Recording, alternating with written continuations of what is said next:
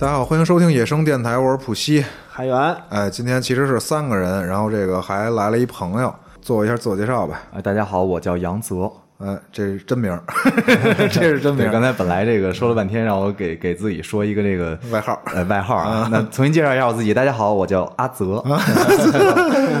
呃，行，呃，咱们这期其实什么呀？因为这个咱们三个人嘛，现在两个人是一个已经是刚装完修啊，说这个阿泽是刚装完修，然后我是正在装修中，哎。我未来也会装修。你未来也会装修，包括咱们的这个很多听众啊啊，不不，其实年龄段有比较大的是吧？嗯，也有说这个比较小的，我估摸着啊可能也有在装修的啊这一块儿的，对，呃，这就等于是给大家没装修的避避坑，然后给这个已经装完修的呢，看看有没有啊是吧一块踩过的坑，还有说这个一些共鸣吧。一块儿乐呵，一块乐呵乐呵是吧？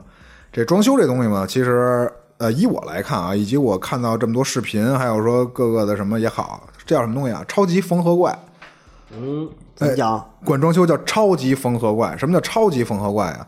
装修这东西为什么说麻烦？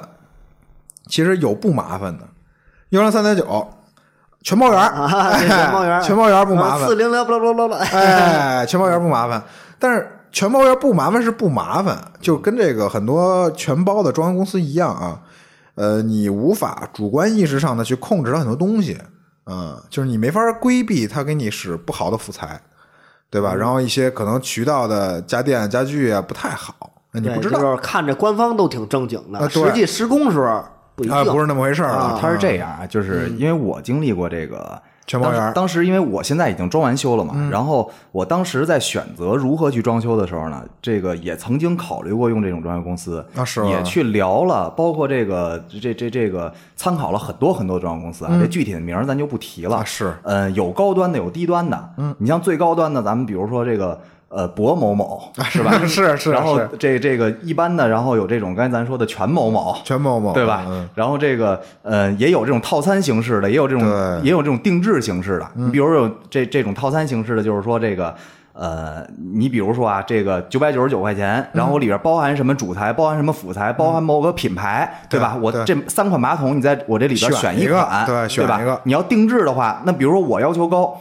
对吧？那我比如我要这个这这这要顶级的这个卫浴品牌叫汉斯格雅，啊是对吧？那我要汉斯格雅，他那儿可能就没有，嗯，对吧？然后如果你要要这个，他再去加价再什么，再增项对，人家就人人家一般就不爱做这种，都喜欢做这种套餐形式的。是所以呢，就是它这个东西就是根据你的需求，嗯，对吧？你像我我们家对门儿就选择的是这个全包圆儿呃，对，它不叫全包圆儿啊，就是全包 全包的这种大包的公司。嗯然后但是它做完之后呢，我跟我家这个一对比啊，说实话，这个大面上看是没有问题的，差不多。但是你比如说这水龙头用的这个五金。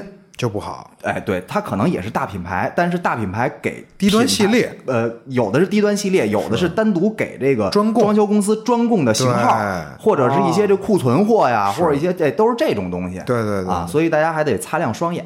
他总会在一些地方改了你那钱，对吧？人家得挣钱啊，人家这活儿不能白干。啊，对，人不能白干啊。你想谁都啊，不傻。你自己做预算，比如说你满打满算啊，做好的这个预算是二十万，对吧？就是硬装带这个家具家电，咱就说小老百姓啊，二十万或者二十五万，我把这个搞齐了，弄明白了。嗯，然后在这种所谓的全包公司里边呢，它就是一般售卖套餐嘛。刚才这个阿泽也说了，对，售卖就比如说这个低档套餐、中档套餐、高档套餐，我之前也聊过，啊，我也看过这个所谓的全包公司，在十里河那边逛了两家吧，就说是看了看他样板房，他们这个套餐一般在什么呀？什么十九万八千八啊，十五万八千八，或者二十三万八千八这种套餐啊，都看了。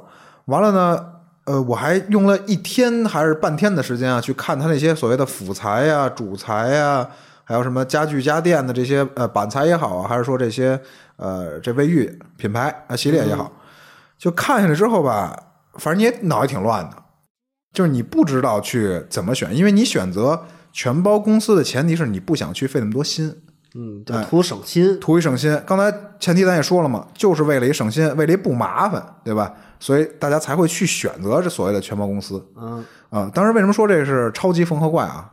装修这东西呢，你每一样辅材，每一样主材，然后你装修队儿啊，可能只有只包轻工的，有木工、油工、瓦工，这些可能都不是一个公司的，可能都是独立的然后主材辅材也可能不是一个品牌，或者说有可能都不是在一个建材城买的啊，啊。这些还咱说硬装，再说后期的家具家电，你卧室木门跟这个厨房还有厕所的这个所谓的玻璃门啊，镁铝合金或者钛铝合金的这种玻璃门，都可能不是一家。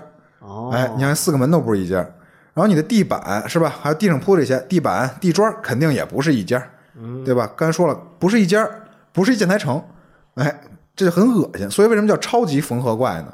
就是你的每一样东西都是来自于一个渠道，你的所有的东西都不是一个渠道弄出来的。是我看你最近天天跑建材城。啊，天天跑，各各种电话，各种咨询，啊，对，就光名片儿，我现在可能手里有攥着差不多几几公分的这个。二二斤多，对，攥着二斤多名片。儿，完了加这个微信呢，我可能比如光做木门，我加十个微信，哦，哎，做玻璃门我加十个微信，嗯，这就看出会过日子了，啊叫货比三家，货比十家，货比十家但是这个会有一个什么就是不好的地方啊？嗯你看多了之后，你觉得这些价格最后其实报的大差不差啊，啊，上下差不了他妈几百块钱，你就烦了对，啊，你就不知道选哪家好了。嗯，完了就是比如像我今天，其实今天录音之前，就是今天下午吧，我在一个家具南城一下订了三样东西我觉得你这说的有点快，啊你得先说从你家拆墙那块儿开始说啊开始啊啊，你那是开刚开始砸对啊刚开始砸因为你家那房子情况是已经住了很多年了啊对现在是一改造的情况，是是啊等于我我这跟阿泽这个完全还不一样，他这个是等于毛坯房阿泽毛坯房因为我这个是什么呀？就是去年交的房，嗯，去年交完房之后呢，我们整个小区小区不大，一共大概有这个八栋楼，八栋楼呃，八栋楼，然后这个。呃，大几百户这么一个情况，然后大家都在装修，都在装修呢，我们就肯定有业主群嘛，对。大家在里边就是团购。他他都经历了一个这个整体这么一个装修的一个心理变化的一个过程，是对，大家分享。大家都会有这么一个过程，开始看看谁踩的坑比较大，哎，刚收完房的时候，大家这种信心满满，我我要装成什么什么样，我要装什么，尤其新房嘛，大家心里边又都有这么一种特别高的预期。对。是呃，从有的选装修公司，有的这个，有的那个，然后慢慢的你就会发现，大家从开始的热情高涨，逐渐的变成什么呀？哎呦，我今天这东西没买好，明天这东西没买好，哎呦，今儿让人坑了，明儿让人坑了。是然后这又是到了买东西的定定主材或者定装公司这么一阶段，然后再逐渐是什么呀？装的阶段。哎呦，我这配色没配好跟我想的不一样。为什么这灰呃灰墙白地或者白墙灰地，为什么配出来是这种效果？不是我想的那种效果呀，对吧？然后等到最后全都装完了之后，大家心里边又有一变化，大家就开始比谁踩的坑多，大家去分享这个事儿。你比如说，举一最简单的例子，这是我在装修里边遇到的。嗯，咱们现在都定制。定全屋定制对吧？对定制完了之后，这个所有的衣柜全是通顶的，基本上上面就有一小封边条。没错，然后呢，你在买灯的时候，你可能就没有考虑到这个全屋定制这这这个开门的这个问题。哦有那灯是掉下来的会，搂着灯，哦一下就把灯给兜住了，门开不开？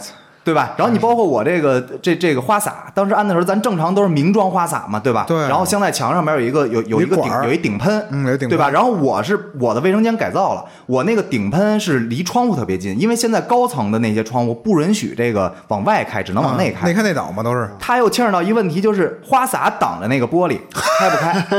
然后当时我是我是什么情况？我这两个坑啊都没踩上。嗯，为什么没踩上呢？因为一个是我当时买全屋的灯光的时候，我漏了一个灯，哦忘忘买了然后所以呢，到最后我就去居然之家买了一吸顶灯。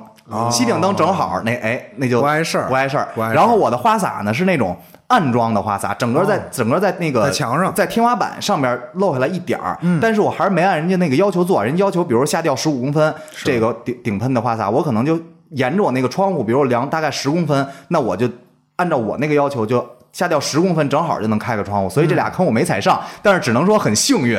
如果当时要是这种明装的花洒的话，那可能这个问题就没办法解决，窗户只能开一半。就是你也没考虑，开始不知道，没经历过这个东西啊。啊，就是说白了，这是一不小心呃迈过去了，哎对哎对对对。等于没踩上，对对对啊是这样啊。说 从拆家开始，如果说从拆家开始，因为对。杨泽那是毛坯房嘛，嗯，住十年、十一年、十二年，呃，对啊，包括现在我们之前住的老房也牵扯到这个水翻新改造。翻新改造，上下水改造，上下水改造。改造完之后我也得装修。啊，对，你也得装修，他是这样，就是说，你看我这个房子虽然是呃新房，但是我也牵扯到拆墙的问题。嗯，他要改格局，啊，因为海远去过我家嘛，就是我家的那个格局，现在已经完全看不出当时最原始格局的样子了。嗯，最开始别看我房子可能小一点，八十九平米，但是现在都是这种，就是这个呃紧凑型的，然后多功能性的这种房屋设计。对对对所以我八十九平米，现在开发商做的是三居。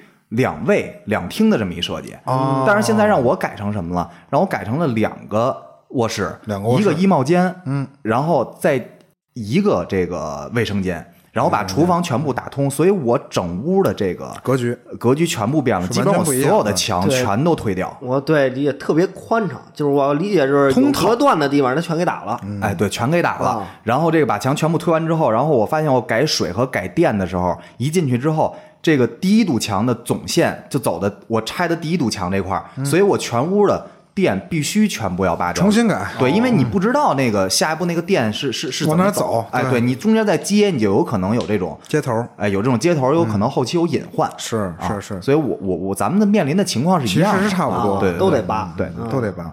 他那个就是怎么说啊？比如他的所有轻体墙，就只要不是承重墙的，全凿，对吧？全是大锤给推倒。啊，哎对啊基本上对然后其实像我那儿呢，我虽然是翻新改造，但是对于墙面我没动。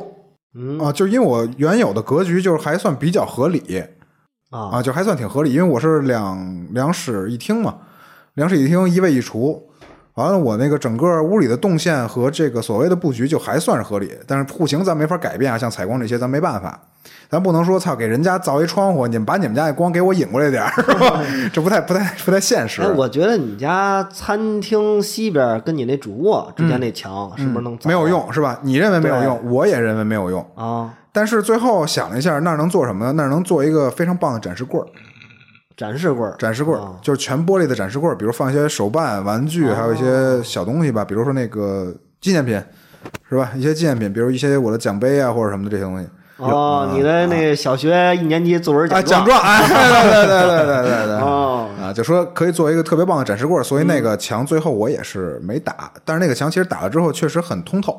哦，啊，就是两个卧室和这个所谓的客厅之间会很通透。对，通透，嗯嗯，先说先说这个拆除吧，拆呃，其实如果你不像阿泽那么着啊，就是大改格局的话，你就按照原有的格局去装修，你拆除的费用就基本没有，基本上是没有，除非你去换一些，比如说开发商做那些什么不太好的，这个所谓什么强电箱、弱电箱啊，对吧？你想换一换，现在电线其实都没必要换，它入户肯定都给你用这个足的电线啊，不会说跟你之前似的使这个一点五平方或者二二点五平方电线了，对吧？现在入户都是六平方电线，然后户里应该都是四平方电线。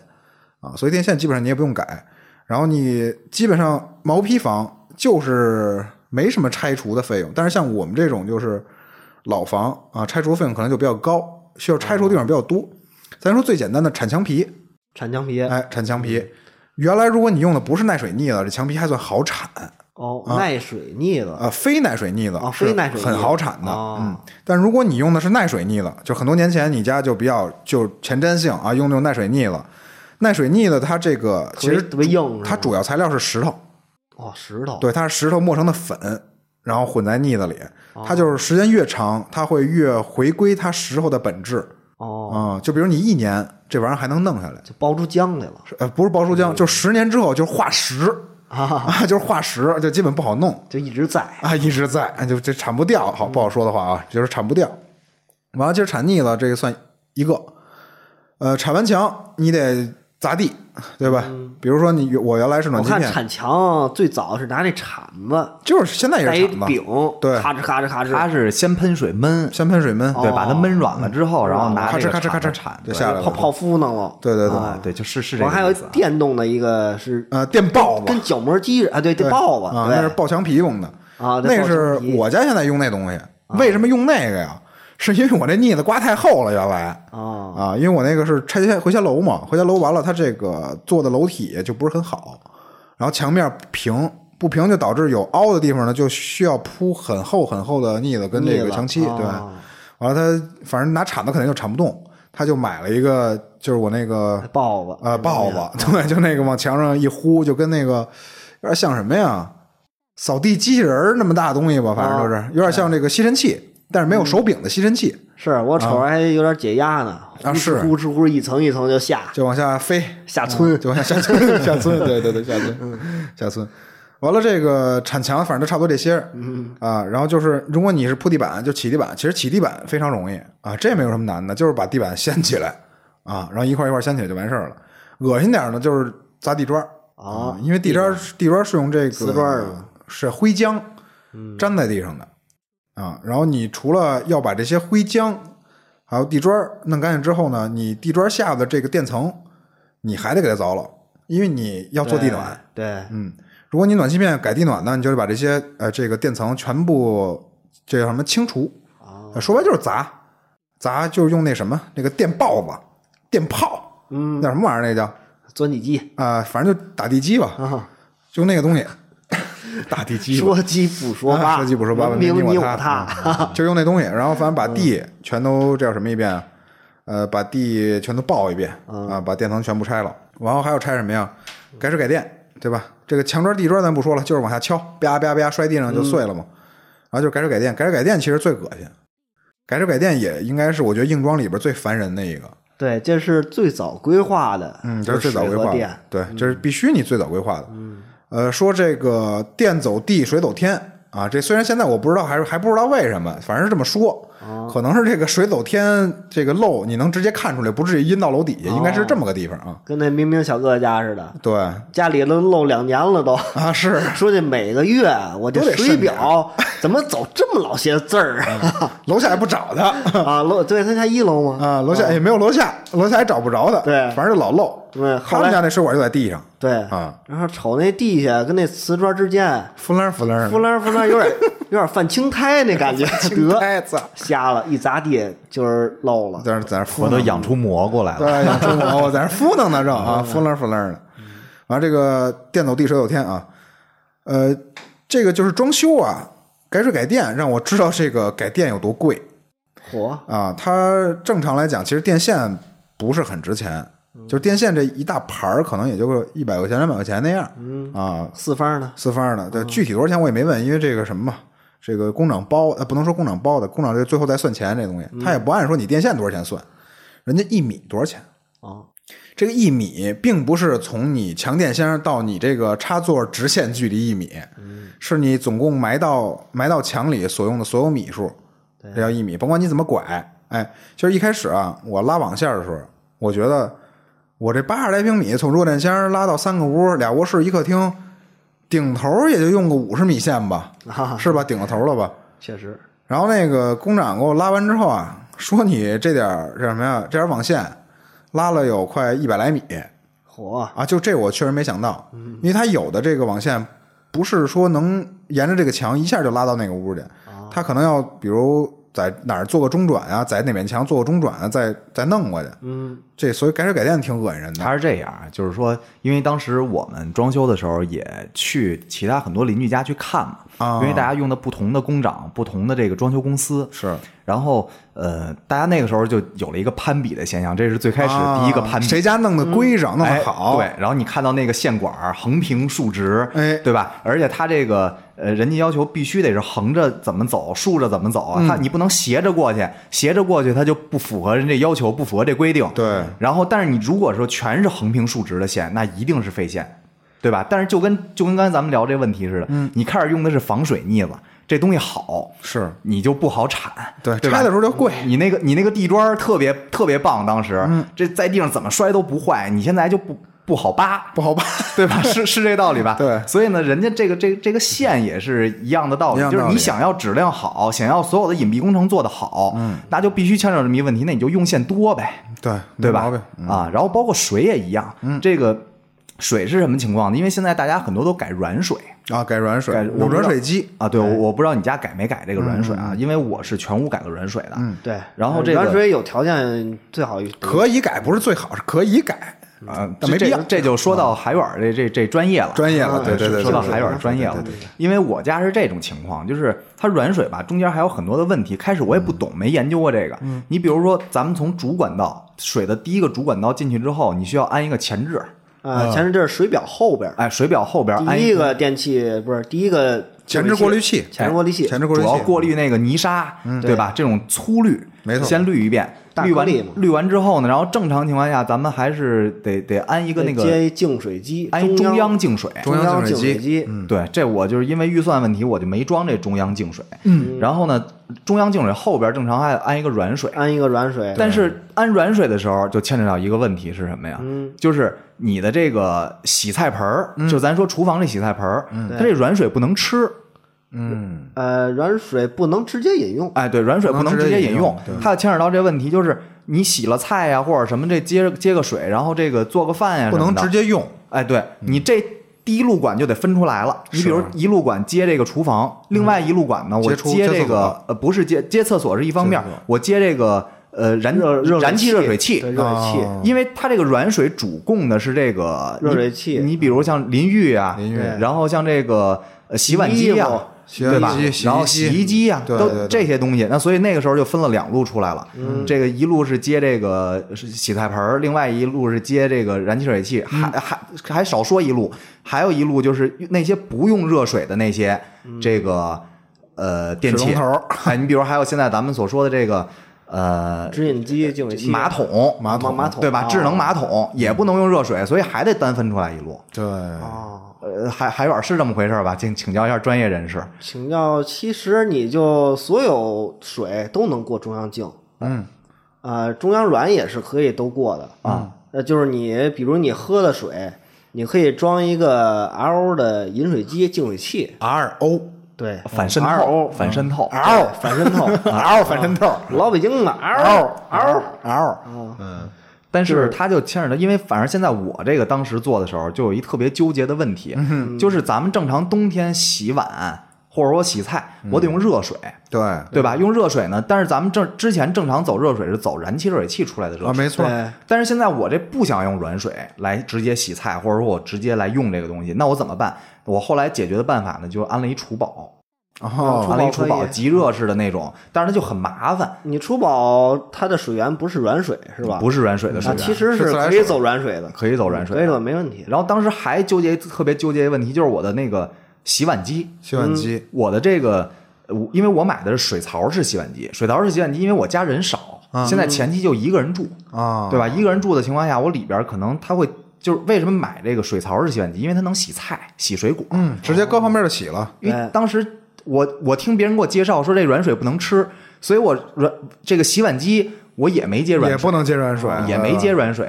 对这块儿得讲一下软水的原理。啊。它就是咱们平常自来水嘛，它有钙镁这些金属钙镁离子嘛，嗯，然后它就用那个软水跟那个钠的置换，软跟它交换。水不得加盐嘛？对对，加盐说置换之后，它就成类似于掺有含有钠离子的水，水，嗯，对，钠离子的水它只是饮用的时候，你就相当于喝盐水嘛。是。啊，其实补充一些电解质，实际少喝一点没什么危害。啊，就是它对一些家用电器这些容易生锈的呀，有一些滤芯儿啊，嗯水垢啊，对，对它没有水垢。延长你末端设备的使用使用寿命，对对对，，而且极大的延长，啊包括你的管道也也不会有有这个什么结构的情况。是管道不确实因为现在还一还一个情况啊，就是我我家明天来装这软水，这是我家所有装修的最后一步了。为啥？就是因为我那个软水一直都没货，明天刚给我装，然后我就牵扯到我我其实我已经在那儿住了大概有两个多月了，嗯，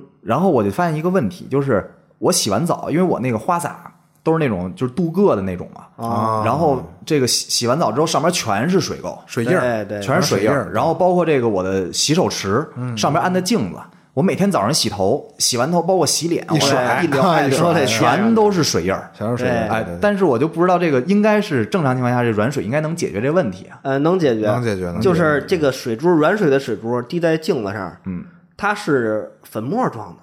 哦，啊，或者就你拿水一冲就几乎就没了，嗯，然后但是你要是自来水的话，它就够上了，它就够上了，它粘在上面，一滴一滴的，对对对它就粘在上面，啊嗯因为我之前去过一些这个外地城市去出差啊，有的地方水质相对来说比较软，是。然后它这个南方，啊，南方比较软，我不知道是三亚是不是这个问题啊？就是说我比如往身上打完沐浴露，对，打完沐浴露或者这个洗呃洗完抹完这个这洗面奶之后，我发现我洗半天感觉像洗不下去一样，倍儿滑溜，哎，对，特别滑溜。轻轻点一点沐浴露就出出好多好多沫儿。是我不知道咱这弄完这软水之后是不是这种哎，效果？对，就是相当于在在海南洗澡，海南都是软水嘛。嗯，对，海南它的这个含钙镁量特别少，是啊，所以我估计我安完这软水，我还得适应适应，别感觉老洗不下来。身上身上特别水润 啊。这事就北京人说嘛，就是北京水硬，对，硬就硬就硬在这儿了。硬就用在它这个钙镁离子会堵塞你毛孔，嗯，所以身上洗完之后还是觉得涩是，啊。要软水就没问题。现在好多那种，你像小姑娘洗澡嘛，就喜欢身上滑溜溜的嘛。我也喜欢，啊我也喜欢。我也喜欢，嗯，你小时候家里拿那个水壶做水，对吧？用甭说用长了，用一个星期，一个星期，上面的水垢就就起来了，漂白毛呢都。漂白毛。对，你敢喝不都不敢喝对，啊，喝都不想喝。包括好多沐浴露里边就含有一些成分，就专门中中和这个硬水的对对这个对对对对对，啊，所以感觉打打完沐浴露特别滑溜。它那是荷叶效应，嗯啊荷叶效应，它是荷叶效应，这是什么专业名词？不是荷叶效应，你不知道吗？不知道，它就是不沾水。不沾水。荷叶你不知道吗？荷叶哦哦，荷叶那荷花儿，荷花那荷叶荷叶啊，啊，荷花那荷叶上面你滴一滴水，不是一点都不沾吗？滑下来了是吧？对，那个沐浴露里边那个是用的荷叶效应的原理，哦，就相当于给企鹅镀一层防水膜。呃，差不多啊，差不多，给你的皮肤镀层防水膜。所以为什么你觉得一开始滑是因为那个？如果沐用沐浴露，你觉得滑是因为那个？哦，又长知识了。啊，是哦是，那是荷叶效应，它里边有一些小的这个所谓的颗粒，你知道吧？附在你的皮肤上，然后滑溜溜啊，不沾水，你就感觉滑溜啊。咱搂回来，咱搂回来，说说完这个是是呃改水改电改水改电，对，改水改电其实就是这点东西嘛，这是最恶心的、最烦的。然后就是老小区是加插座，对吧？改水改电这其中一步就是加插座。我加的插座可能比我原来原来我加的插座都多，就原来比如我家有二十个插座啊，就说啊可能不止二十个，可能我又加了二十个一下，就翻了一番儿。现在插座，嗯啊，就你那个今今天加插座了吗？我是这样，因为我所有的店全都改了啊然后它也是牵扯到这么一问题，就是要提前规划好，要不然你到时候这个，尤其一些黑心工长，是。对吧？然后他后期给你走增项，其实最主要的坑很多都是从这个店对这块儿来走出来来走的，吧？对对对对本来它这个套餐里边给你包含二十五个插座、三十个插插座，是结果你发现现在你电器特别多，我这儿弄一机器人儿，对吧？那儿弄一个吸尘器，我发现不够用了，对那不够用，我怎么着？我加那一个加多少多少钱？这个时候这个量就已经出来了。是啊，这最大的坑其实也在这儿。嗯，这个增项是最恶心的。你加一个插座，然后就要重新走一根线，重新走一根线呢，它就要多收你一米的钱，一米就是多少多少钱？一米可能现在将近，呃，拽一根线要一百块钱左右，哦，一米啊。你如果走一根线，跟我说的那网线，一米一一根三十米，那就是三百块钱这一根儿，加一个插座。那家伙 可不少。对，所以他为什么说增项坑人？增项坑人就是就这方面坑人，就改改改电的增项，挣钱都在这儿呢，挣钱都在这儿呢。嗯，有油水儿，哎，呃，咱们一个说是这个插座的问题，嗯，那还有一问题就是开关，开关。对吧？正常以前咱们这开关肯定是要拿线接出来的，是。其实现在有一个很好的解决办法，嗯，就是说，因为我家做的是全屋智能，啊，就无线开关。哎，无线开嗯。关，所以这个就是说我有些可能这个开始计划之内的，我用的是有线开关，嗯，那我计划之外的呢，我可能直接用一个粘贴的那种无线开关，这个问题也能解决，嗯也能解决哎，也能对对解决对对对。啊这这无线开关其实挺牛逼的，而且它不用不用插电池，我看有自供电那种，啊，对我那自发电的是吧？啊自发电的，对对对那种就挺合适的，就不用你再去花大费周章的去留插座也好，去留暗盒也好，对吧？这个不用再多走线，就是在你预料之外的啊。咱说的是哦而且价格真的不贵，啊，不贵，价格真的不贵，确实不贵。但是你智能开关带智能开关的家电也没比普通的贵出去五百块钱，不至于，也就那样。对，因为我是全屋智能，你比如我的窗帘儿，嗯，是是智能窗帘儿，对吧？我所有的开关是智能开关，嗯嗯。然后呃，你包括我现在这这个扫地机器人儿啊，包括我的这个、呃洗衣机什么的，全部都可以用智能来控制。嗯嗯。那其实这样全部算下来的话，我我跟之前那会儿这个用普通开关做了一个一笔账嘛，嗯，大约其实全算下来的话，上下差超不过几百块钱。哦，那还真是没差多少没差多少，那啊差没错没差多少。呃，完了，其实这个改电这方面呢，我还有一个今年特别新奇的一个事儿啊，嗯，就是说，呃，可能一直也没太关注这东西，就是说这个网网络网线网线，嗯哎，呃，因为我家之前呢就预留两两个网口，哎，而且主线是在主卧啊，特别缺，特别缺啊。呃，就是光猫放在主卧的衣柜后边的缝里哦，啊，完了另外一个网口在次卧，客厅没有任何的网口，嗯啊，网口假的，虚假的网口，拉不了线儿，就是插上线没法用啊，那么个玩意儿。完了呢，我这次就是让重新拉网线吧，拉出三个网口来。拉完三个网口出来呢，我就想我要做一个这个全屋的无缝衔接的网络系统。嗯啊，这个叫做智能组网，啊，智能组网，就目视智能组网啊。对，然后这个东西我研究了一下啊，如果你买所谓的这种智能组网的路由器，哎，其实还不是很贵。嗯，就是像我这种八十多平，应该有两三个，可能几百块钱就搞定对，了。一屋放一个，齐活对呀、就一一个屋子，其实也就两百多块钱，啊，有仨够了有仨够了，纯够了。然后后来我又发现了一个更美观以及更隐蔽的方式，嗯，是用一个这个所谓的 POA 还是 PAO 啊什么玩意儿这么一个控制器控制机，连在光猫的后边儿，也就是在你的弱电箱里边加一控制器，然后让这三个屋的网线全都插在这个控制器上。哦，然后你这个网线儿这个所谓的暗盒，就是原来插网线这个面板，对。不用普通的面板，用带无线啊的面板。T P Link 在连面板。啊 TP Link 的那个面板，哦那叫 PA 面板。A P 啊 AP 面板，对，那 AP 面板。对。然后这一套下来呢，我全屋可能要花个两千块钱，嗯。啊，反正一千多块钱。高端的，啊，高端。这个其实速度我觉得我也不太懂啊，会不会多快？但是呢，反正价格是翻了几番儿，然后外加主要是美观，主要是美观，主要是美观，有好多高端酒店酒店里的那对，都是那种 AP 面板呃 A P 对，上网这这我也有话语权，因为我家安的也是全屋的 AP 啊当时有几个选择，是。第一个选择是什么呀？就是说咱们最传统的放一个大功率的这个路由器。路由器，对对对。然后其实八十多平米呢，哎，路由器我插路由器我插一句啊啊，就是有的人买路由器觉得就是天线转越多越牛逼。啊。啊其实是是是不是，对。其实一根的跟六根八根的一样，八根的一样，一模一样。对，就是买个心买一个心理安慰哎，看着牛逼啊，对对对当时第一个选择呢就是这个大功率路由器，就是微星啊或者什么那种对，但其实以前我家里用的也是这种大功率路由器嗯嘛。然后我发现放在客厅的时候，其实把卧室门关上，它虽然有什么穿墙啊或者什么的，但是也不好它这个还是有一些存在一些问题。嗯，没错。啊，然后还有两个选择呢，一个就是刚才咱们提到的 AP 面板，嗯，AP 面板是走线的，对。走线，然后最终有一个就相当于一个这个 WiFi 放大器，嗯到每一个屋，对吧？是这种情况，没错没错。那另外还有一种选择呢，就是 Mesh，嗯，对吧？Mesh 是无就是线组网嘛无线的，嗯，然后后来，但是它们肯定没有有线的稳定，是对然后，既然咱们选择就是在装修时候就想到了这个网的问题，对那所以咱们就肯定是考虑这个就一次性解决最好的。哎，对对对哎。然后我大概花了也是，我记得我这一套花了大概是一千四百多块钱嗯，差不多。对，啊，大概花了一千四百多块钱，然后解决这个问题。然后开始的时候，这个本来计划是每个屋一个，嗯，后来可能就觉得，因为毕竟房子小嘛，然后我是在弱电箱里边放了一交换机，啊，就是那交换机。啊，放了一交换机交换，机。然后在我的主卧、客厅这边各放了一个 AP AP 面板，嗯，然后我另外不是还有一个衣帽间和一个次卧，还有卫生间那个区域嘛，我那个区域呢是在我卫生间的这个这这个铝扣板铝扣板上边儿，哦。然后在那儿放了一个交换机，解决这三个屋的问题。哦。啊，这样等于就是全屋无死角覆盖了，全屋无死角啊，对，省了一个这个 AP 面板，省了 AP 面啊，板，对对对，嗯，嗯也还行，这个解决方式也还可以。对在铝扣板上面放一个，那咱就各种省钱嘛，啊对吧？啊是，就为了反正抠那几百块钱。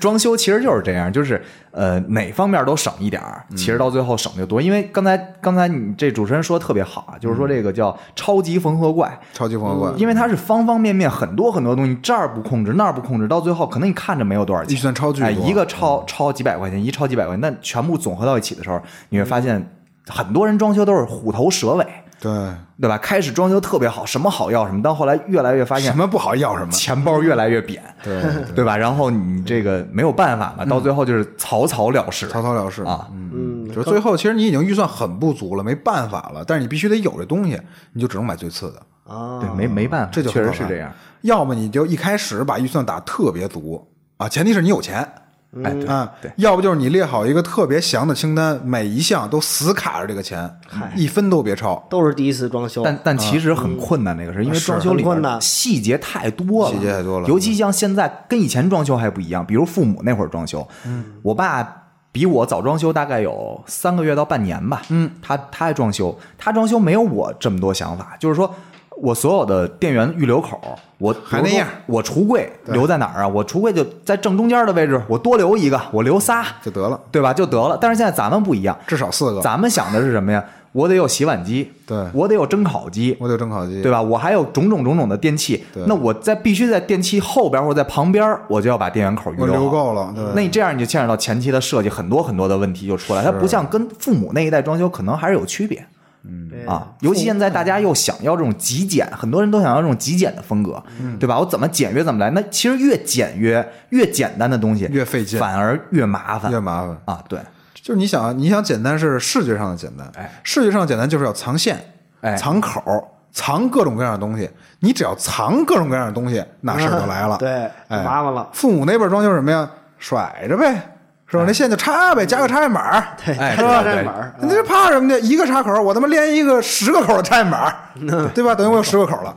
但是咱们这不一样，你你越简单越好看，为了视觉上统一、简洁，对吧？极简风嘛，你就要藏线，你就要想这个留一插线板儿以后要装什么东西，那儿留一插线板儿要装一什么东西，哎，你就麻烦事就来了。嗯，你光前期留留插线板、开关，比如你开关一开多控，还双开双控，还一开多控，还一开单控，这就乱七八糟这点东西，就烦死你。对，这我跟我爸聊这事儿的时候，我说我床头要留什么什么样的这个开关，嗯，对吧？然后我门后边留什么？我爸说你多走那两步能怎么着呀？对对对对，你这事儿就没法说，每个人的标准不一样。你你跟父母父母去聊这个这这个装修的事儿的时候，多少次都能打起来，没办法，没错啊。，就最简单的啊，你刚才说那个多走两步那事儿，就是什么呀？为了留两个开关控制我这吸顶灯，一个在床头，一个个在门口一个在门口。嗯，我进门我开开，睡觉之前一搂手就关。哎，对，哎，其实现在就是这就凸显出来这个智能的好处了。比如我现在全屋灯都开着，张嘴，然后我往床上一躺，小爱、小度，对吧？哎给我关了关闭全屋灯光，哎。啪啪啪，哎，一下全关了，倍儿方便。哎，然后这个其实有一个坑啊，也不能说坑吧，有一特别好的东西，就是我之前也跟大家说过，嗯，就是你包括买一些辅材呀，比如说灯啊这些主材啊，可能都能用得到，叫阿里巴巴。哦。嗯，这个价能差巨多哦。啊，能差特别多。交省钱的，啊，交省钱的。嗯。啊。这当时我是买什么呀？我发现的啊，当时我想买那种能发光的石膏线嚯啊，因为我不想做吊顶，我们家层高不是特别高，我要做完吊顶之后，我就显得特别压抑。嗯，所以我要想又想要这个吊顶上面的灯光，我又不想做吊顶，我就找这种发光石膏线，所谓的腰线洗墙灯，就是照在墙上的这么一圈 LED 灯。哦，那可显得高端呀，呃，也不是高端，就是好看啊亮堂啊。完了，这东西呢，我在淘宝还有京东上看了，呃，淘宝、京东应该是一米差不多合个七十块钱、八十块钱这样啊，应该是七八十块钱，好像是，我记得是啊，就是连呃型材，就是那个铝材带灯条，嗯啊，是是是这么价钱。后来呢，我又看了看这个全屋的吸顶灯，啊，一些可能是吊灯，主主卧、次卧，然后客厅、餐厅的这些灯，在淘宝上买，可能是要花上，我记得当时光客厅是一千五，然后另外三个屋是一个八百，差不多是这么个价。后来我又想起来阿里巴巴这么一玩意儿了，我说这点东西应该能上上面看看，幺六八八嘛，对阿里巴巴啊，幺六八八。呃，我在巡视一圈之后发现啊，那个腰线灯，就刚才说那腰线灯，至少能折到百分之六十的价格，就能打六折在上面，哦一，下就打六折。那省钱省不少，啊，省不少。而且像这个客厅的主灯，我在淘宝看是一千，呃反正一千多。嗯，然后这上面呃幺六八八是六百多还是八百多，也是夭折，啊，这个价儿绝对是夭折哦，啊，一样东西就是长得一样，但可能出厂不是一厂子也没准儿，因为这个东西就是你也知道，一模一样的东西，可能就是在南方有好几十个或者好几百个厂子在做，嗯啊，一样东西。所以这个大家如果再选一些灯啊、主材辅材呀、这些东西可以可以上幺六八八看看。对，多参考，因为这个装修就是很多时候大家可能看半天，到最后看烦了。嗯但是如果你有精力的话，你既想省钱又想装的好嘛，那只有一个办法，就是你得多看、多学多学啊。对，前期都看完了，看别人这坑踩过来了，那你自己可能也就少踩坑了。没错，啊就说大家都爱逛宜家，宜家瞅着哪个是吧？一找生产厂家，你就直接去阿里巴巴找生产厂家，买的跟宜家的一模一样一，模一样。对啊对对对，还不是便宜。这也是个分儿，嗯这也是个分儿。哎，你别说，操，你你装修时候去宜家了吗？我装修的时候，说实话，我真没去宜家。我也没去呢。就是我我说我不知道我这想法对不对啊？嗯我也我不黑不吹嘛，对吧？我觉得这个呃宜家的东西吧，嗯就是如果你对它品质没有太高的要求的情况下，嗯宜家是一个比较大的一站式的购物超市，是，对吧？但是如果你对它的这个要求比较高，那宜家其实它本身来讲，你要求高品质的东西的时候，它的价格也并不便宜。不便宜啊，因为毕竟它的成本啊，包括房租成本、人工成本各方面都在那儿摆着呢，对对吧？价格偏不贵，对对宜家其实有点这个高价低配的意呃，思，性价比不高。性价比不高，但是你在宜家想买到便宜东西，你也能买得到。能买着。对对对。对，它小件便宜，凑用，大件都特别贵。嗯。啊。大件其实相比于其他的，它有点像那个什么的价啊，有点像高定的价嗯，啊，有点像高端定制那价。高端定制，呃，因为宜家自己其实也在做全屋定制。啊，这这应该你们也了解过，宜家自己有全屋定制的团队。因为宜家当时我，因为我们还是这个当时业主都考虑到装修问题嘛，宜家整个联合我们那开发商，嗯做给我活动们做了一场推介会，是。做了一场推介会呢，然后当时去了。很多很多的业主吧，嗯。我具体不知道有多少，可能一二百、二三百，嗯，对吧？整个当时我们在宜家那那里边管我们吃水什么的，然后给大家讲，啊呃，也是分成就像这个其他装修公司一样，比如说什么三系、五系、七系啊，什么各种几几个配置什么的。但是它总体来说，宜家给你的定位还是这种套餐式的，套餐式呃终端定位，终端省心，然后省钱，省钱哎，对，基本上他们现在装修公司都是这种思路，就路数哎 都是这么个路数。但是呢，有的装修公司，咱又又又说回来刚才那话题啊，就是说，呃，你要真想做高端，我也能给你做。我们小区有一个一百三十多平米的房子，嗯，当时一个装修公司直接给做了预算，大概做了一百万。我操，啊，对，就是你想做多少钱，他也不是给你做不了。但是说，如果你全部都是想要自己定制的这种，嗯，那你这个最终的价格一定不便宜，啊一定不便宜啊一定不便宜啊。呃，其实这个改水改电啊，应该是和换窗户是一起进行，对啊就是和拆除其实可以一起进行，就也是最前期的事儿。拆完之后把窗户装上，哎，拆完之后把窗户装上。为什么说先换窗户啊？因为如果你不换窗户，你很多事儿干不了，比如贴砖儿，嗯，比如换台面大理石，哎，比如说做这个墙漆，是吧？啊，贴这什么羊角线，不是贴这个石膏线，什么这些东西，都跟你的窗户切切相关，密切相关。因为你窗户有可能是落地窗，对吧？哎啊，你落地窗，你很多事儿都干不了。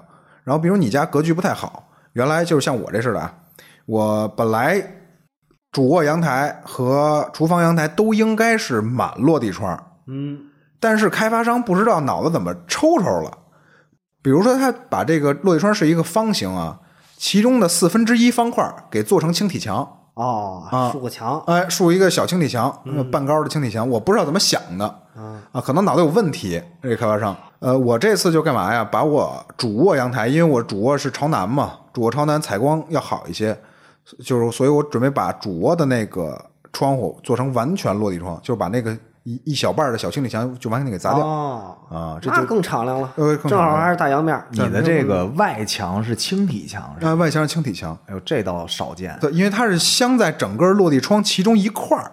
啊，它是整个，它等于是一个正方形的四分之一啊，它是这样，四分之一是轻体墙，另外四分之三是他妈的窗户。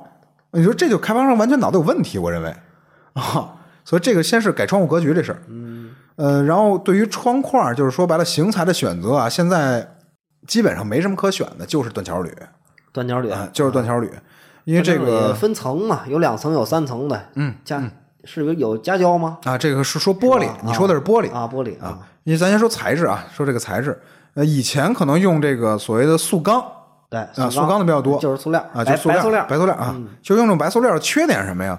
它这个隔音不大好，嗯。啊，但是其实它密封要比这个所谓的断桥铝，呃，当然也看你这个门窗的形式，嗯。如果你是这种推拉的，就是平移的，这个可能塑钢的密封可能会稍微好一些，还，对，哎，然后如果你像咱们现在都是做这种内开内倒啊，就是能往里开或者往里边倒倾斜啊这种的，一般还是选择断桥铝，因为断桥铝呢可以这个怎么说？呃，它的保暖就保温啊，还有说做这种内开内倒之后的这种隔音会比较比较好啊，相对来说比较好。对，然后像这个断桥铝，其实大家可能现在哈没有什么太多了解，它分很多啊，牌子咱就不说了，因为牌子咱们不是太懂，就是说这个厚度啊，有六零的，啊有六五的，有七零的、七五的、八零的，然后还有的告诉你什么叫系统窗，哎哎，什么叫普通断桥铝，什么叫系统窗，对，现在主要都是这个以系统窗为主，那以系统窗为主。其实系统窗它是什么呀？大家一听肯定听不明白，操，什么叫系统窗啊？啊，说明白点，就是它窗户四个角给你打上胶。嗯，这最简单的就是它窗户的四个角给你注胶，哦，注胶，给你注胶。哦哎，这有什么用呢？不知道，防水，哎，主要还是这个隔音啊、隔音包括这个保温哎。对哎，就主要是他是说是这么说啊，说是会更好，但是我认为没用，我认为没用啊。呃，当然可能肯定是有用，因为那但是就是好多，包括我从房山干活嘛，那是好多小区挨着地铁，嗯，挨着好多主要大马路啊他们做的是断桥铝的三层的真空玻璃，啊，三层的真空玻璃一关上玻璃之后一点声儿没有，啊，它其实确实隔音特别好。它应该做三层的夹胶玻璃。啊是加反正有一中空是什么玩意儿呢？不知道。啊，它是按是这样啊，正常的咱们不是双层的嘛，嗯对吧？断桥铝玻璃都是双层的，中间都是中空的嗯，啊。然后你可以做夹胶的，两边夹胶，呃，中间夹胶，中间夹胶啊中间夹胶就是为了隔音啊啊，就是为了隔音。如果说你家挨着地铁，或者你家挨着铁路，或者你家挨着高速，啊，你就肯定要考虑中间夹胶的玻璃啊，这是毋庸置疑的，它隔音一定好。对，啊，它隔音一定好，甭管你型材多厚。比如咱们正常是用七零或者七，应该是七五还是七零的，反正这么厚的型材，就是这这个型材导致你两个玻璃中间的中空可能会更大一些啊，这个缝隙，你甭管用多宽，你就用一百五的，你空那么大是吧？你中间不加上胶，也还那样，对啊，也还那样。所以为什么有夹胶玻璃的诞生？夹胶就是为了隔音。啊啊，，就是为了隔音，三层夹胶、双层夹胶就是为了更好的隔音效果，对，尤其有现在年轻人都有睡眠问题嘛，是。容易失眠，容易失眠。从卧室一定得装个好玻璃。啊，对，这没错。但是如果说你跟我们一样，这个没有所谓的噪音困扰，你家倒头就睡，倒头就睡。恨，不得开着窗户睡。哎，我现在就开着窗户睡。你说这你就着重酌情选择，对吧？酌情选择。对，就是还是说实话，我装装修的时候没有选择换玻璃啊，因为我这个当时买的时候，开发商就给配的是断条铝的窗户，但是呢，我这窗户特别难看，啊，就是框儿特别难看哎，框儿特别难看，而且咱们正常的窗户来讲有副框。啊，有副框，我们开发商当时其实说白了都是减配嘛，嗯，对吧？减配完了之后没有副框，现在所有的这个这这这个呃轴啊，这这叫荷叶还是叫荷叶啊，对吧？这个东西全部都漏，然后跟那个边儿那墙那块儿你也没法处理，特别特别难看。它等于是没有最外边那个框。哎，对，没有外边的框。我操！然后，但是当时也是还受制于预算问题嘛，对吧？你现在全屋全部都换下来，窗户最起码两万多打底，对对对对，也你两两万多打底牵扯到这问题，那你换还是不换？是对，对吧？咱们毕竟还是提前为了省钱嘛，还是钱包紧。这要按高老师那话说什么呀？嗨，你有多少钱啊？你就看你有多少钱，你也别问你想装成什么样，你也别说你是吧？我们家要弄一个操，跟那个那个哈利波特那学校似的，是吧？有多少钱办多少事儿，对吧？对对对，啊这其实我最近遇到这个，除了我是刚什么呀？刚改完水、改完电，然后我最近刚开始贴砖儿，然后这个贴砖儿呢，就有一点我就现在不太满意的，这个可能是大多数人遇到过的问题，就是你当时选砖的时候，因为你要选的砖很多，嗯，客厅的砖地砖、厨房的墙砖、厨房的地砖、阳台的墙砖、阳台的地砖、厨房阳台的墙砖、厨房阳台的地砖、厕所的墙砖、厕所的地砖，对吧？卧室的地砖。嗯，呃，我我我卧室是木地板，所以我不考虑卧室的地砖。但是之前说的这所有地砖你都要去选，哎，如果你跟我记性不太好的话呢，就会出现什么情况啊？我今天正在贴厕所的地砖，啊，但是我过去之后我看了一眼，不对呀、我什么时候选的这色儿啊？想不起来了哎，，想不起来了。挑花眼了。挑花眼了。因为这砖啊，恶心就恶心在哪儿啊？你不同的屋子用不同的大小，嗯，哎，有不同的大小，有不同的花色，不同的花色有不同的纹路啊，这就很恶心。比如你像厕所，现在厕所和厨房可能要做一些集成吊顶，所谓的就是铝扣板吊顶，对吧？铝扣板吊顶现在有两个尺寸，基本上啊，大大致上两个尺寸，一个是三百乘三百，咱说的毫米，一个是三百乘六百，当然也有更大的啊，可能能做一些更好的这个所谓的涂装，还有一些有花儿的，比如上面能印幅画儿的啊，咱们这些不说了，可能比较大，就是常用的三百乘三百、三百乘六百。这会儿呢，你要选厕所的墙砖地砖，你想对缝儿，那你就要选三百乘三百或者三百乘六百的。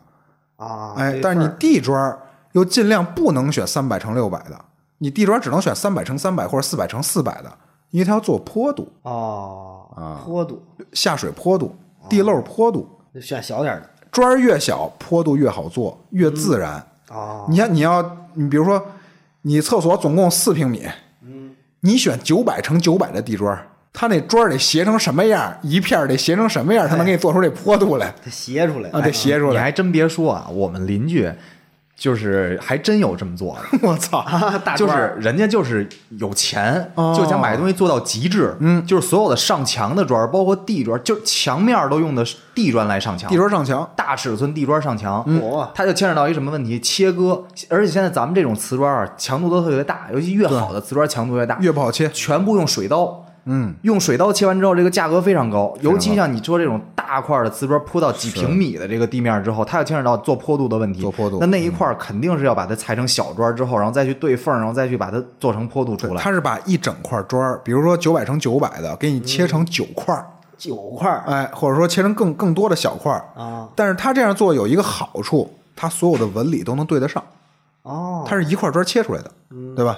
对，就高端嘛。啊，高端，啊高端对就 高定，高定，高定啊高定啊，高。完了，其实就是像你看厨房的砖，刚才他也说了啊，阿泽说了，所谓的地砖上墙，地砖上墙是为什么呢？因为原来用墙砖都是小砖，对，都是小砖，都是三百乘三百或者更小的啊，一百乘一百、一百五乘一百五可能都有，我记得。对，有啊，用点小花砖，对吧？然后现在是为了什么呀？看着大气，所以用地砖上墙。我看过最大的砖啊，是这种长方形的砖，它的一块砖就能铺满我这个厨房的一面墙啊，上下铺满，左右就能铺满了啊，长啊，长度就能铺满了，特别长特别长的一块砖。然后越大的砖，相对价格就越贵，而且是成几何的翻嚯啊。它不是说你三百乘三百的十块钱，六百乘六百的就是二十块钱，这样不是这样啊。就反正它是成几何倍的涨，反正挺贵的这东西。然后呢，呃，地砖上墙还要面临一个问题，就是需要抹胶。呃，它不能简单的用灰浆去贴，贴不住哦啊，因为它太大了，它重量太大，它重量太大，然后也面积太大，所以直接用普通的地砖那种小砖的灰浆贴不住，就是必须掺胶。掺胶掺胶需要面临的问题就是什么呀？有甲醛啊啊，有味儿。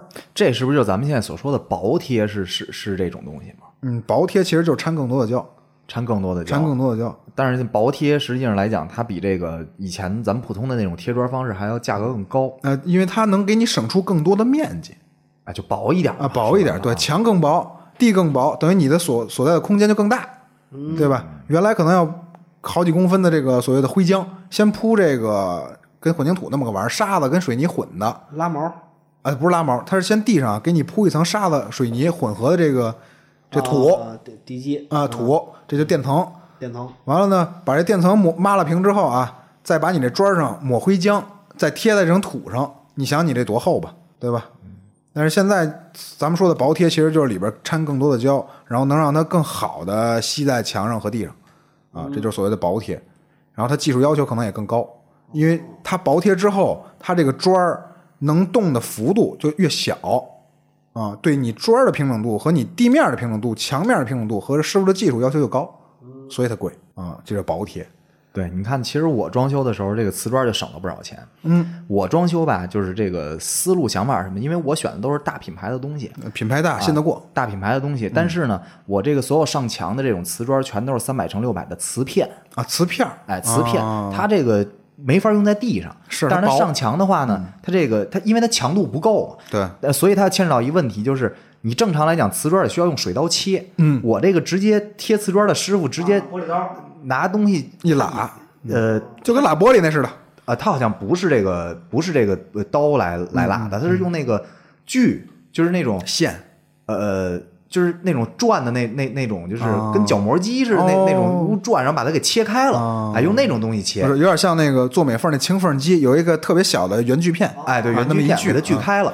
但是呢，它也存在一个问题，就是它没有水刀切的那么齐。啊啊，它可能边上多多少少，比如这瓷片，它也也也容易崩，嗯嗯，对吧？它用这种方式切出来之后，它就有点毛边儿，有点毛边儿。但是它省钱呀，是对吧？是，嗯，这个瓷片确实是，瓷片就是就是薄，然后它那个是强度低，没法用在地上。但是那东西也跟你那薄贴反正一个意思吧，能省点空间啊，能省点空间。啊，它主要是一个是瓷片卖的本身也便宜，啊。是是啊第二个就是咱们在这个装修的过程当中，实际往上贴的时候，包括它这个切的时候，它各方面的这个好弄哎，对，好弄一点，好弄好弄对对，省省工省省钱，省工省钱哎，说白就是省钱。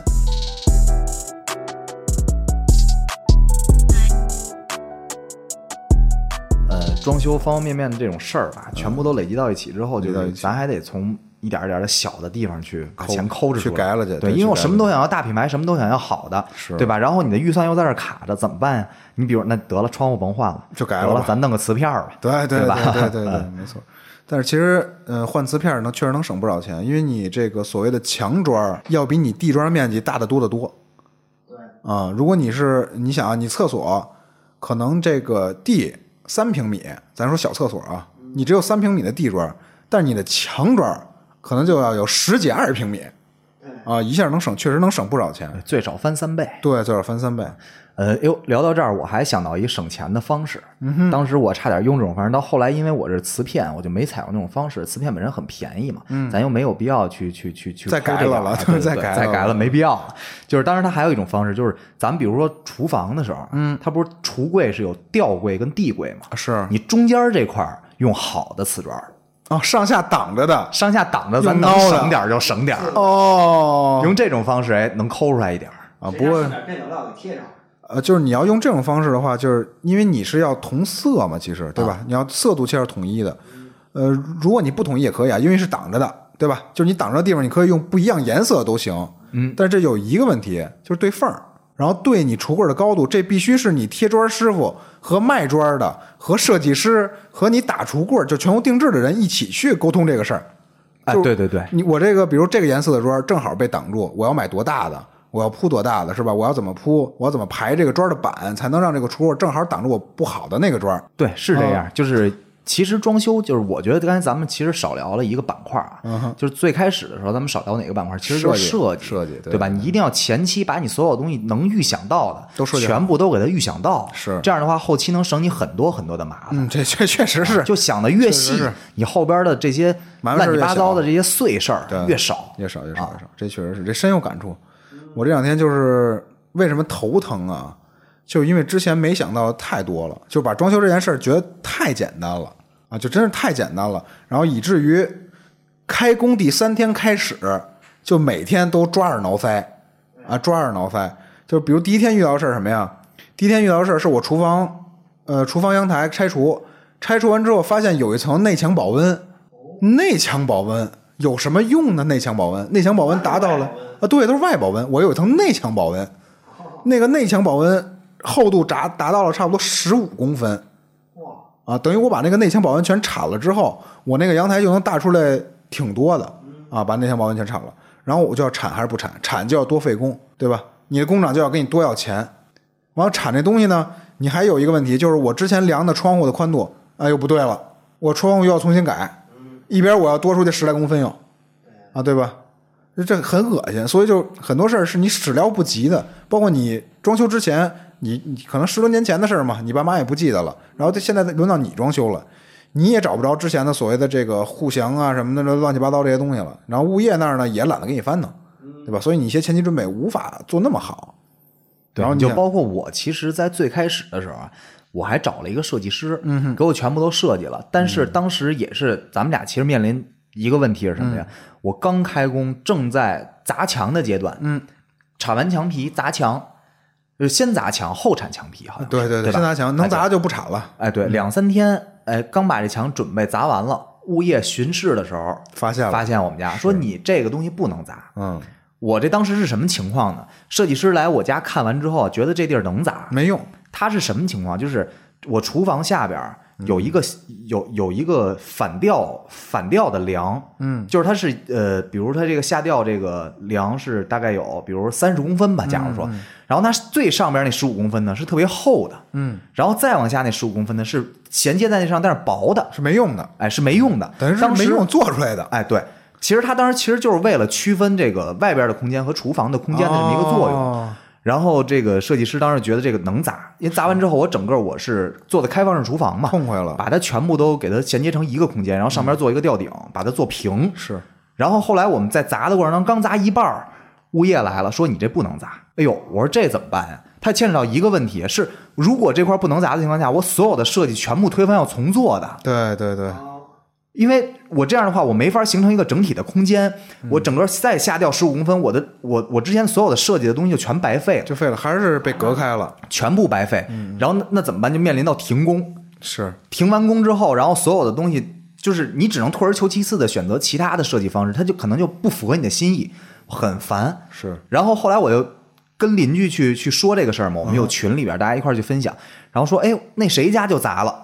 哎，我就去看了看，看了看之后呢，嗨，现在这个物业吧，咱不能说人不负责任，人家只能说是用最保险的方式去告诉你这事儿怎么怎么做，人家不想去承担这个责任。对，那所以我就给开发商打电话，我说这个地儿到底能不能砸？嗯嗯，哎，开发商说谁告诉您不能砸？我说物业跟我说不能砸。那开发商说，那您怎么觉得能砸呢？因为我说我看到某某某某某某某某某都砸了。啊，谁谁谁，甭管谁谁谁，反正我看好几个人砸了。哎，对我说这个地儿到底能不能砸？如果能，如果不能砸，它是承重结构，那咱一定不能动，因为是安全问题。是咱不是说图各家的这个利益，因为你整栋楼它的这种坚固程度都要受损。对对对咱不能做这个事儿，没错对吧？而且再一个，承重结构砸掉是违法行为啊，是咱不能这么干。对然后后来再去跟开发商深度沟通的时候，开发商说可以砸。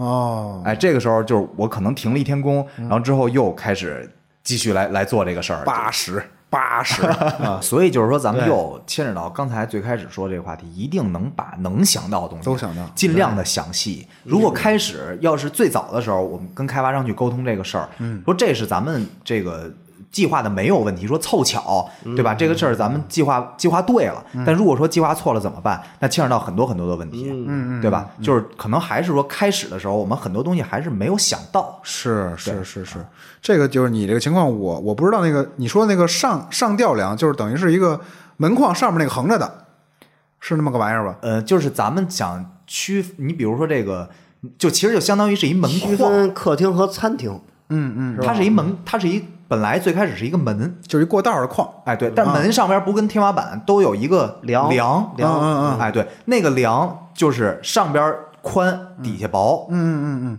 哎，我那个没做成开放式厨房，就是因为这梁。哦，对，因为我一进门，右手边是厨房，中间是过道，然后过道那儿有一个所谓的这个框嘛。我要做开放式厨房呢，就要把客厅那面的轻体墙，也就是客厅和厨房中间这个轻体墙给砸掉。砸掉这个轻体墙呢，旁边就是这个过道的梁。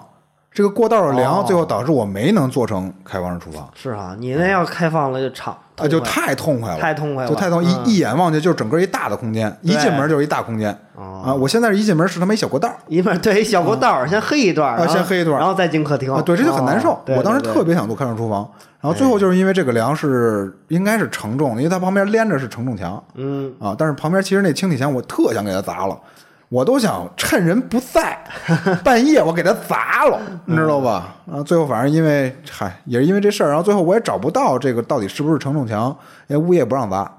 因为物业就当时阿德说了嘛，他不想承担责任，那肯定啊，我也找不着开发商了。对啊，十多年了，你就楼上楼下同户型，你看看，都没砸，都没没人砸那，楼上楼下全他妈老头老太太，砸砸什么呀？他砸那就别砸了。所以还是嗯说咱们装修这事儿，美观放在第二位，还是安全性安全一定是第一，对。保守，保守啊还是得保守，这没办法，就是你甭管你的设计多具有前瞻性，多超前，多好看，是吧？你甭管你极极叫什么极简也好，啊，或者之前流行这种这个仿欧式的也好，是吧？还有现在说这个新中式的，你反正嗨，你别别别别搭上承重的事儿，搭上承重的事儿呢，多数的什么呀？罚你个五万十万啊，这事儿这事儿算好说，然后让你把这墙恢复，但是恢复这墙的时候呢，还需要找。不能说有认证的，就是说得找他们承认的这些施工队来施工，对恢复承重墙，啊，这是最最好的解决办法。如果没解决了，你就是一意孤行，我就要砸，我今天就给砸了，给城墙砸了，你和你的施工队都要面临牢狱之灾。关进去。对哎，因为就算你在后期再怎么去把它恢复，一根钢筋从上到下连下来的，你再怎么你得给它重新给它接回去，你接的东西和它原来的这个东西肯定强度是不一样的。对，这跟你骨折似的，你骨头折了，你可能跟原来不一样了，好不了了。但是人这个它还能长啊，对吧？它还能长。但你这个钢筋这东西它是一个死的，给死的，对对，焊上焊上的，只能是焊上的。对焊上啊，就跟咱们说这个地暖似的。嗯，你比如我家就牵扯到这么一个问题，是就是这个呃地暖因为是开发商送的嘛，嗯，然后它这个分水器的位置不合理，它需要改分水器。当时很多邻居就就他整个就把所有地暖全部掀掉，重新铺，嘿呦，那那样成本就很高。大手笔，对它其实目的是什么呀？目的就是大多数原因就是因为这分水器的位置不合理。它如果按照原分水器的位置的话，它橱柜就会占很大一部分空间。哦本来厨房就小，这么小的房子，厨房就小。是那现在如果就是我们后来采用的方式是什么呀？就把那管儿给它断开，嗯，然后再用热熔的方式把那管儿给它接起来，然后把哦接一段管儿，把分水器的位置给它换一下地儿。换一下。哦。但是就刚才跟咱们说这个承重墙钢筋重新接的问题一样，你再怎么着，它也是热熔重新接回去的。是是是是，它不是一整根管儿。对，其实，在正常的人家专业的这个认知里边来讲，你能不剪断，一定不要剪断它，是。因为它整个你一旦漏水的话，你整屋漏水，你这东西没法弄对啊，对，牵扯到的问题太多。线啊、管儿啊，就是水管、电线都一样。呃，电线呢是尽量不要有接头，然后水管是尽量不要在地底下有接口啊。其实要 PPR 的，刚才说这个热熔的还好，它不容易出问题。但如果你们家用 PVC 的，你就是找死啊，知道吧？PVC 都是拿胶粘的，嗯啊，这玩意儿就是一年，一年，明年就指定滋水。PVC 这是走线槽用 PVC 那还行对对对对对，那现在走线管也不用 PVC 的啊。是吗？现在走线管都不用 PVC 的，是吧？也用那种软的能弯曲的啊，PVC 都是脆脆啊，拿胶粘，而且那个那个胶啊还不是纯粘，PVC 那个胶呢也是靠融化，它有一定的这个溶性，它会在 PVC 的面上呢腐蚀，然后让你这两个 PVC 的面呢粘合的更好，但是它始终是胶粘的，它肯定没有那个 PPR 热熔的那么好啊，你知道吧？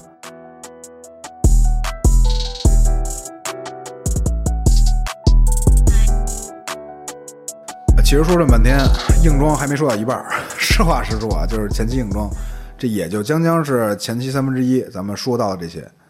呃，其实更多的我是正在参与中嘛，对吧？是我听你说半这么半天，也烦了，都烦了是吧？都不想装修了这。么多坑啊！啊呃，杨泽其实已经装完了，他现在是处于这种什么站着说话不腰疼的感觉，是吧？哎，对，就是尤其现在这种疫情情况下，对对对我们小区今天告诉你，这所有的这个停工停工不让干，对吧？要不然这工人带着多少天的核酸来？对还有现在学生所有学生停课，嗯，对吧？我们小区下了一个通知，就是全是网课，你所有的这个只要带噪音的，嗯，全部不让装。不让动工。对，所以我这确实是我站着说话不腰疼。我们小区现在就住进几十户，我住进去了，对对不对？没错，我现在这不就是啊？这个前天给我打电话不让干了，我不让干，操就不让干了，是吧？我这干点我自个儿能干的活，或者工厂一个人能干的活，就在那儿瞎磨磨这磨磨那，是吧？就能铺点砖铺点砖，铺不了砖拉拉吹了。现在疫情确实没办法，北京。然后除了疫情不让你童工之外呢，就刚才说的嘛，这个学生很多都停课，全在家上网课。您这电锤一动，整栋楼都找你来。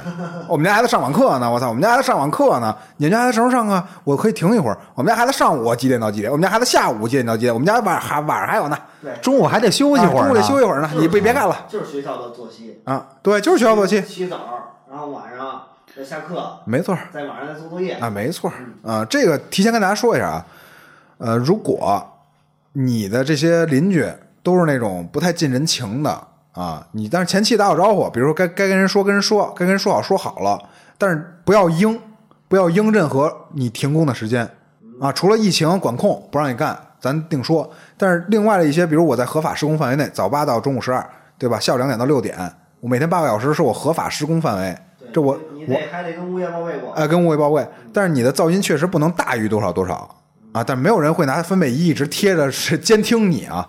咱这么说，你在这个时间内，如果你的邻居非要让你停工，你可以不停，你就震他。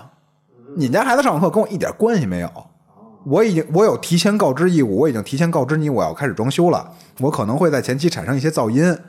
啊，我跟你说过了，但是你们家孩子因为一些特殊原因要在家学习，跟我一点关系也没有，知道吧？哎，挨住不住，不住滚。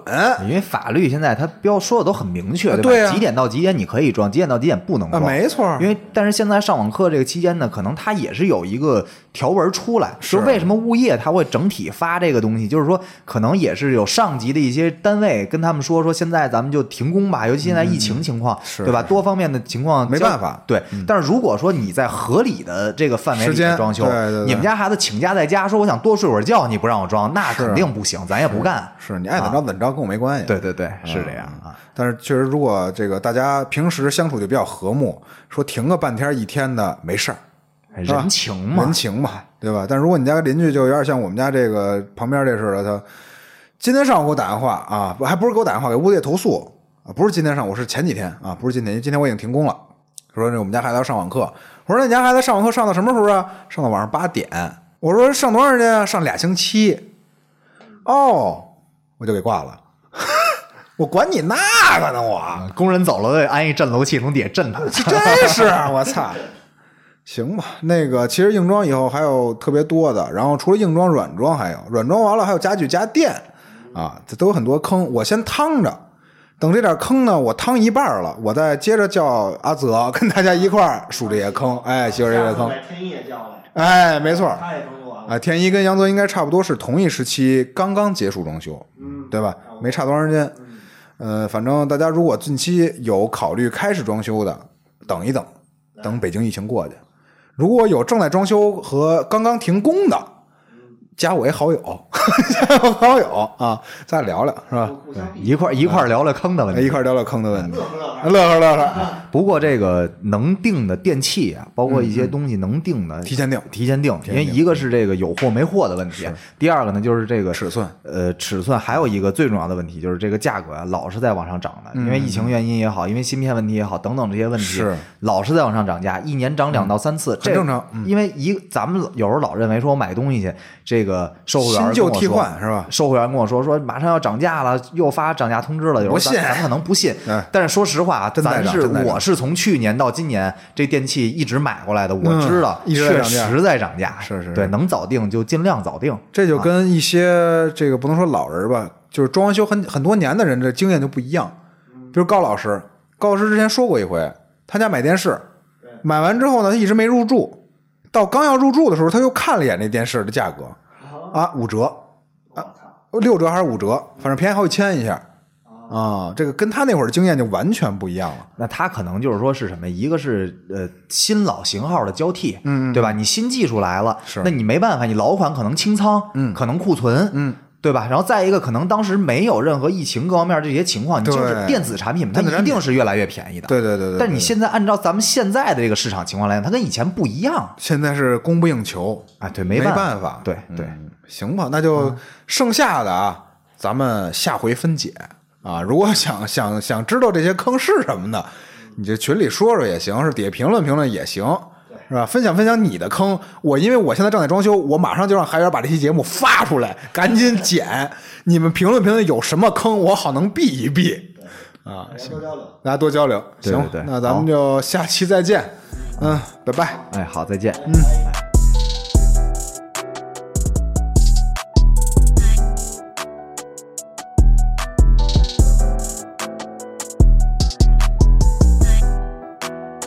节目最后还是说一下，想加入粉丝群的可以加我本人微信，呃，野生传播的全拼，微博跟这微信公众号同名，也是野生传播，声音的声。最后这个制作不易，欢迎打赏。再次感谢收听野生电台，谢谢大家。